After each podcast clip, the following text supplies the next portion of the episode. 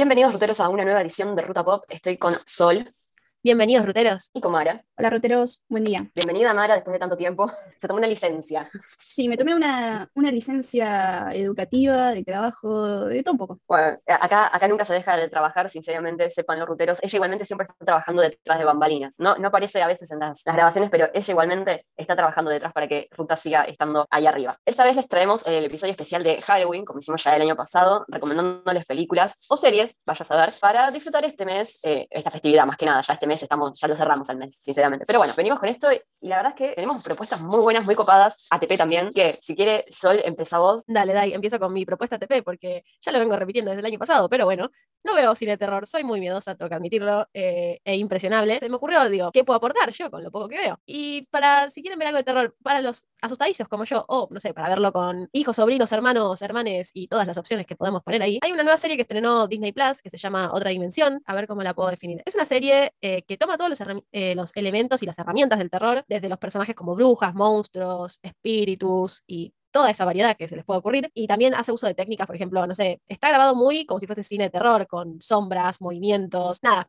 está muy bien hecho. Y cada, es, cada capítulo tiene una historia individual. Claramente, como es Disney y está orientado para chicos y adolescentes, siempre te enseña una historia y nunca vas a ver algo súper impresionable o que digas no puedo dormir a la noche. Pero está muy bien hecho, es una producción, la verdad, no revisé muy bien si es producción de Disney o es que Disney la compró y la pasa en Disney Plus. Son ocho capítulos, cada uno una historia distinta, de- dejan enseñanzas también, pues nada, siempre lo orientado al público infanto-juvenil, deja enseñanzas. Y no sé, está bueno, si quieren pasar el, el rato para, con algo distinto, no esperen asustarse, claramente.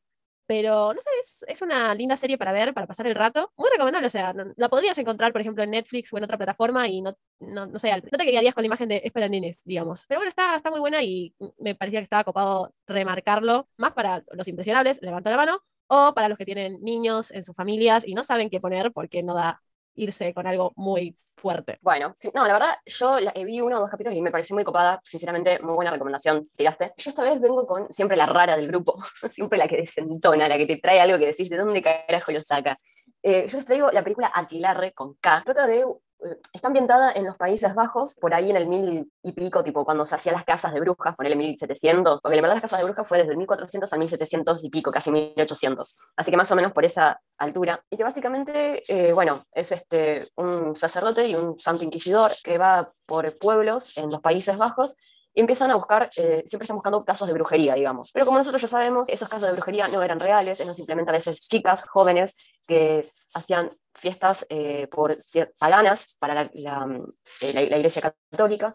Bueno, eh, yo no les quiero contar mucho porque ya les estoy diciendo demasiado, pero yo realmente se las recomiendo. Además, es una película que está medio hablada en el idioma euskera, que es el idioma que se habla en Países Bajos, y está muy arraigada a, lo que realmente pasaba. No, no, no puedo decir que está basada en un caso histórico, en un hecho histórico, pero sí podemos decir que básicamente todo lo que estaba pasando es muy eh, similar a lo que realmente pasaba en la vida real. Incluso hasta te diría que está mucho más atenuado para la película de lo que realmente pasaba en la vida real.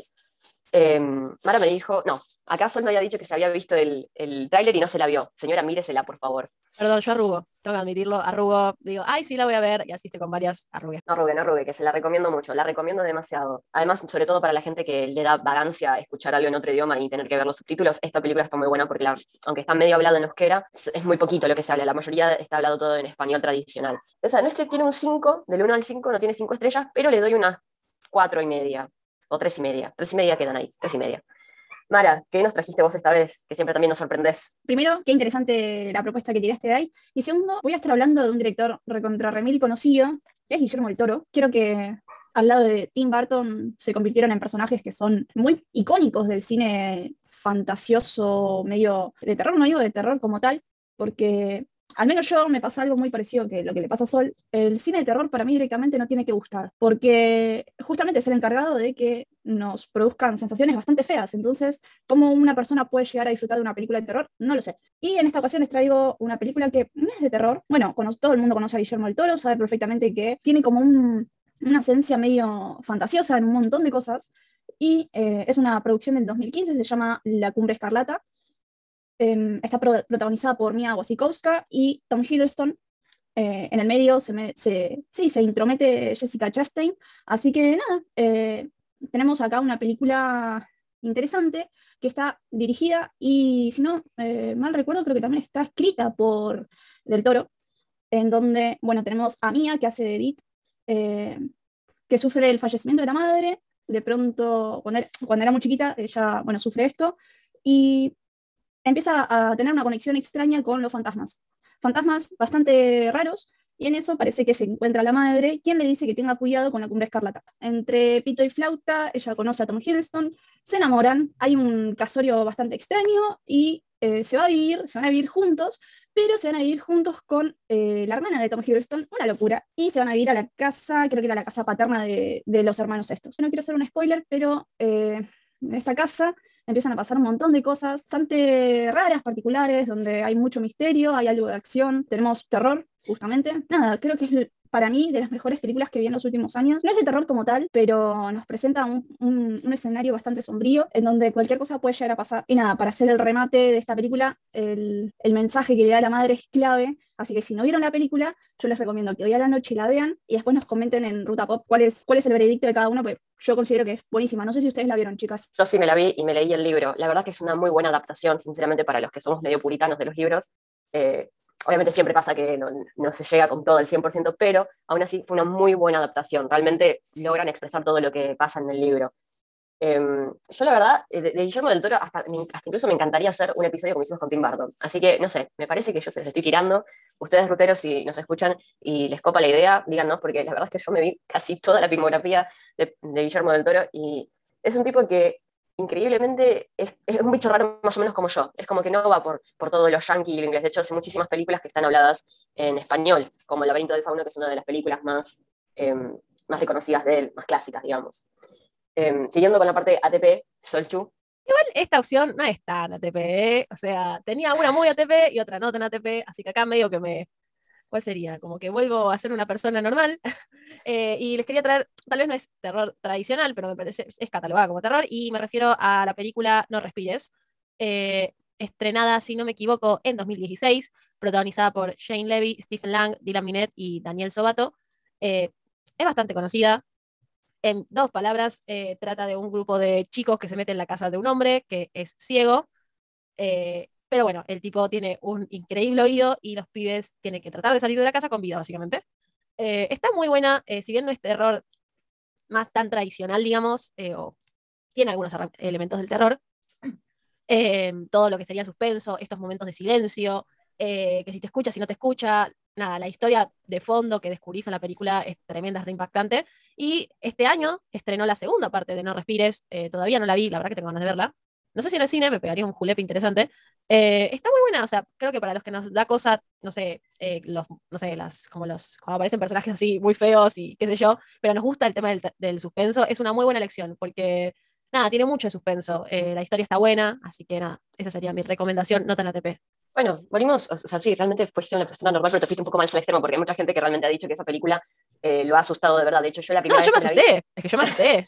Pero Claro. Pero yo me acuerdo que la primera vez que la vi, eh, que fui al cine a verla, me, me, me impactó, claro, es como decir, me impactó mucho la historia de trasfondo que hay y lo que se llega, porque es un miedo no tipo el screaming que uno estaría eh, acostumbrado a ver, sino que es un miedo hasta un poquito más real inclusive en algún punto, porque, hay, porque pasan ese tipo de casos, no específicamente de ese tipo, pero pasan casos similares, entonces es como, mm, ¿hasta qué punto?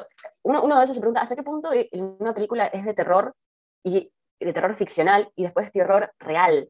Porque hay muchísimos casos eh, de, películas que una persona las puede decir que es de terror, pero por una cuestión de que representan cosas que pueden pasar en la vida real y a veces incluso la realidad da muchísimo más miedo que la ficción. Em, yo justamente, bueno, siguiendo por ese lado, que también me dio mucho, no me dio caso, pero sí es una cuestión de que está tan bien diseñada el guion y la película, y sobre todo la fotografía de la misma, que me flashó, me flashó y aparte el original, tipo, estuvo muy buena. Estoy hablando de la película El Cadáver, la pueden encontrar, no sé si en HBO o en Netflix. Em, la súper recomiendo porque básicamente estamos en un mundo no tan utópico, desgraciadamente, en el que todo el mundo eh, escasea la comida. Es como que agarremos de acá a dentro de 40 años Argentina, escasea la comida, no se puede comer, la gente se muere de hambre, literalmente, en la película. Acá capaz en algún momento también va a empezar a pasar lo mismo.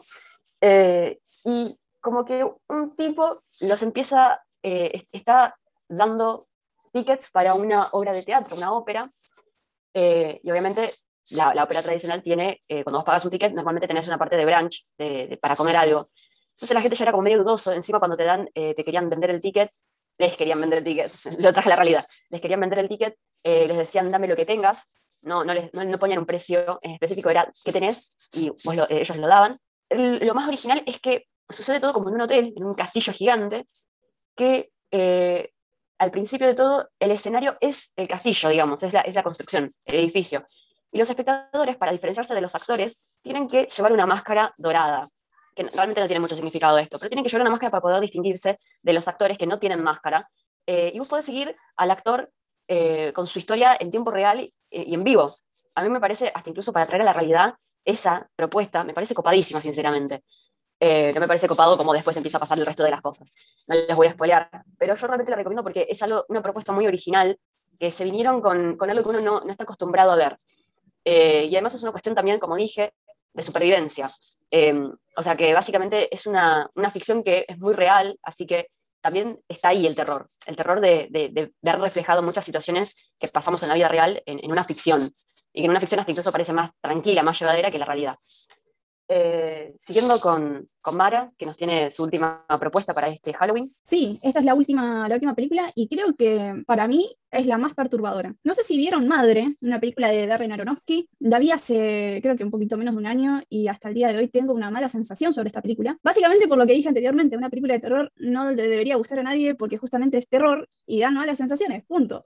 Eh, nada, cuestión que acá tenemos una película de 2017 que está protagonizada por Javier Bardem y Jennifer Lawrence, quienes son pareja, una pareja, eh, ella se ama de casa, él es un escritor frustrado en búsqueda de eh, inspiración. Y nada, bueno, básicamente viene en casa que estuvo, va, que sufrió un accidente, estaba completamente quemada, pero con eh, bastante amor y cariño y una joya bastante extraña. Quieren empezar a hacer de nuevo un hogar, por más de que se nota de que la frustración de eh, Bardem por no poder tener un, sacar un éxito es algo que no, no permite avanzar a la pareja.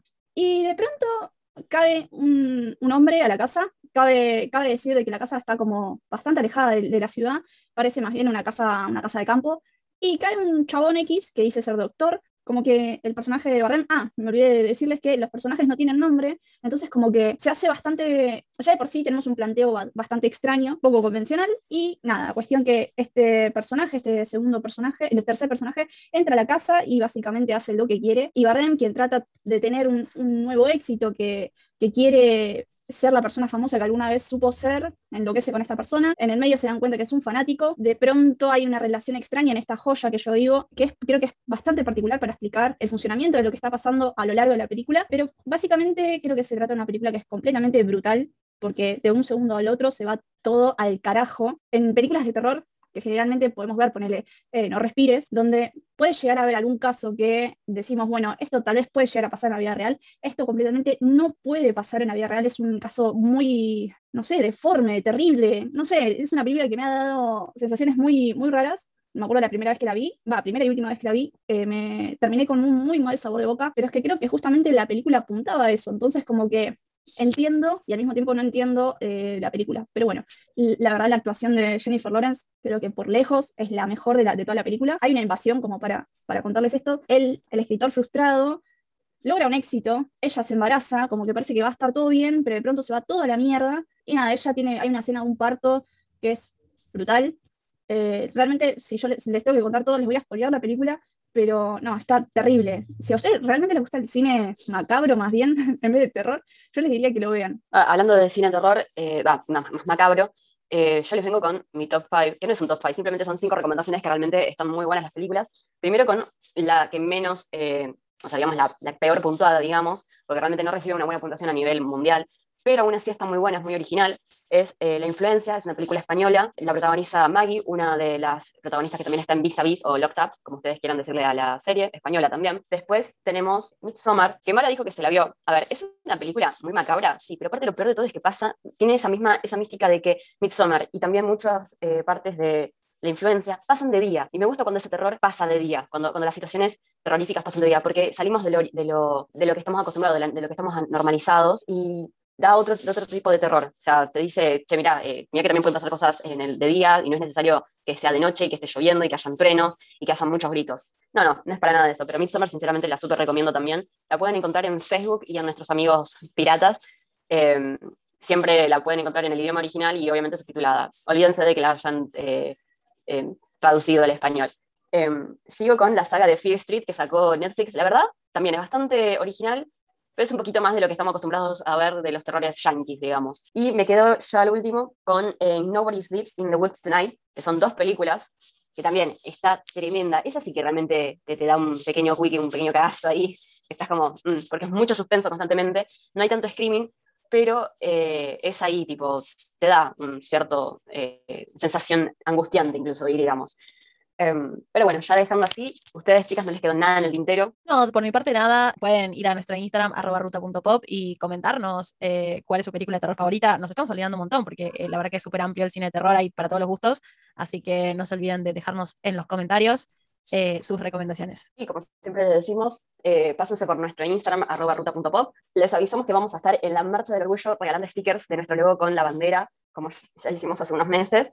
Este mes lo volvemos a hacer porque, siendo argentinas, mm, la, el mes del orgullo acá en Argentina se festeja todo en noviembre. Y también se pueden pasar por nuestro cafecito, ya que nos estarían ayudando con todo lo que estamos siempre poniendo de nuestra parte para los sorteos, los stickers, obviamente, nuestro tema de audio y otras cositas más. Eh, un cafecito para las tres, a pesar de que a mí no me gusta el café, está re bien y nos ayuda un montonazo. Nos escuchamos en el próximo episodio, ruteros. Saludos.